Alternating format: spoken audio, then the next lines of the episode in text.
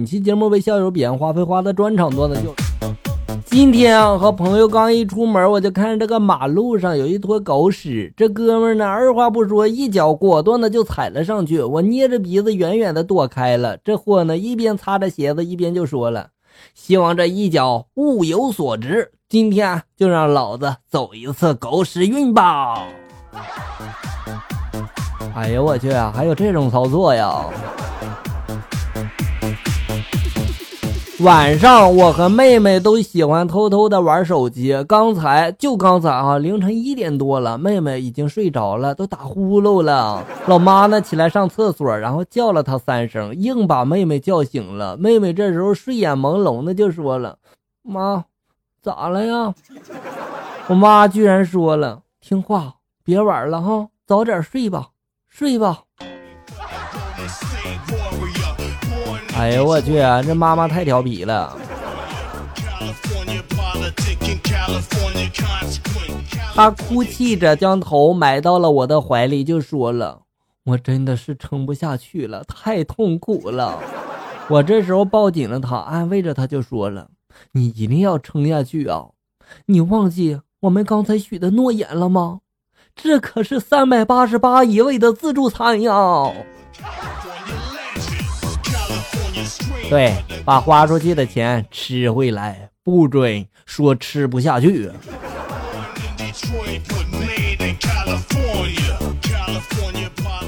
女友呢？今天跟我说，她去这个公园里面玩，看到一个小男孩那卖丝袜哈，然后他就过去问这个质量怎么样呀？小男孩就说了：“你要质量好的还是不好的呀？”女友就说：“当然要好的啦。”小男孩就说了：“你不怕你男朋友撕不开吗？”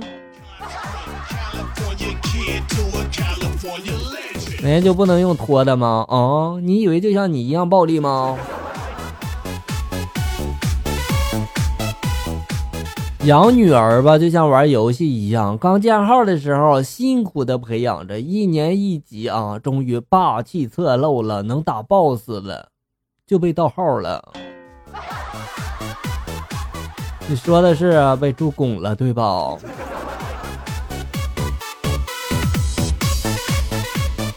妞妞呢是一条很有灵性的狗，每天回家呢，它都扑到我的身上，然后亲热一下哈，同时呢缠着我下楼，然后遛它。它有多聪明？我告诉你们啊，它清楚的知道我只要穿着衣服才能陪它出去玩哈，所以呢，我要是累了的话了吧，我就赶紧的把这衣服给脱了哈，它就明白我不会下楼了。这就是为什么我一进门，妞妞扑到我身上，而我在忙着脱衣服的原因。对面惊呆的小姑娘，你能理解吗？事情不是你想那样的。说的好，但是我不信。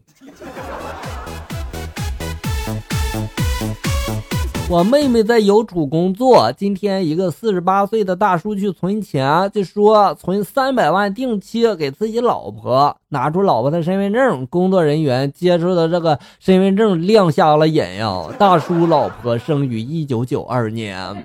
给大叔办完这个手续之后，然后望着大叔缓缓离去的背影，银行里的几个小妹子一个个投去了羡慕而惋惜的目光，久久未能缓过神来。有钱就是好啊！少年时。想碰一个聂小倩，拼了性命的爱一场。天亮前带着她的魂魄远走他乡。青年时想碰到一个白素贞，家大业大，要啥有啥。吃完软饭一抹嘴，还有人负责把她关进雷峰塔。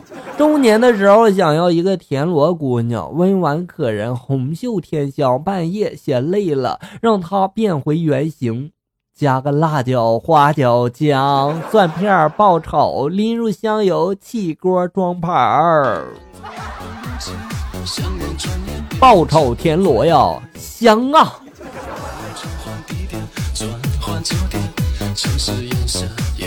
一同事哥们前段时间结婚了，请了我们部门的所有的，包括部长。结果部长招呼也不打，压根就没去啊。今天公司开会了，部长讲话的时候就说了：“我希望和大家相处的融洽，携手共进，把工作做好，但是呢，我也不会和你们走得太近，这样不利于我的管理。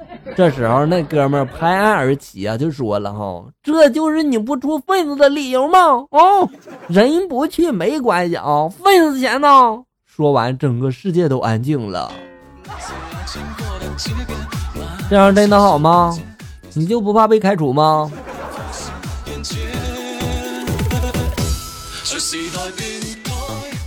跟老婆正在吵架，老丈人突然来到我家了，场面十分的尴尬呀。我正不知道该说些什么的时候吧，我老婆的手机突然就响了，那货直接按的免提啊，竟然是我岳母打来的。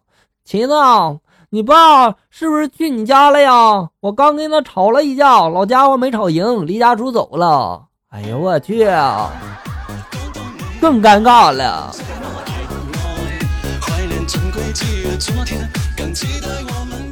儿子问他妈妈：“妈，你当初是怎么相中我爸这个大长脸的呀？”媳妇叹气了，就说了：“哎，跟你爸相亲之前吧，正好跟了你姥爷十来年的那个老驴啊丢了。然后呢，你姥爷见了你爸后啊，拿着这个鞭子硬逼着我同意跟你爸的事儿啊，非说你爸就是他丢的那头老驴回来寻亲来的。”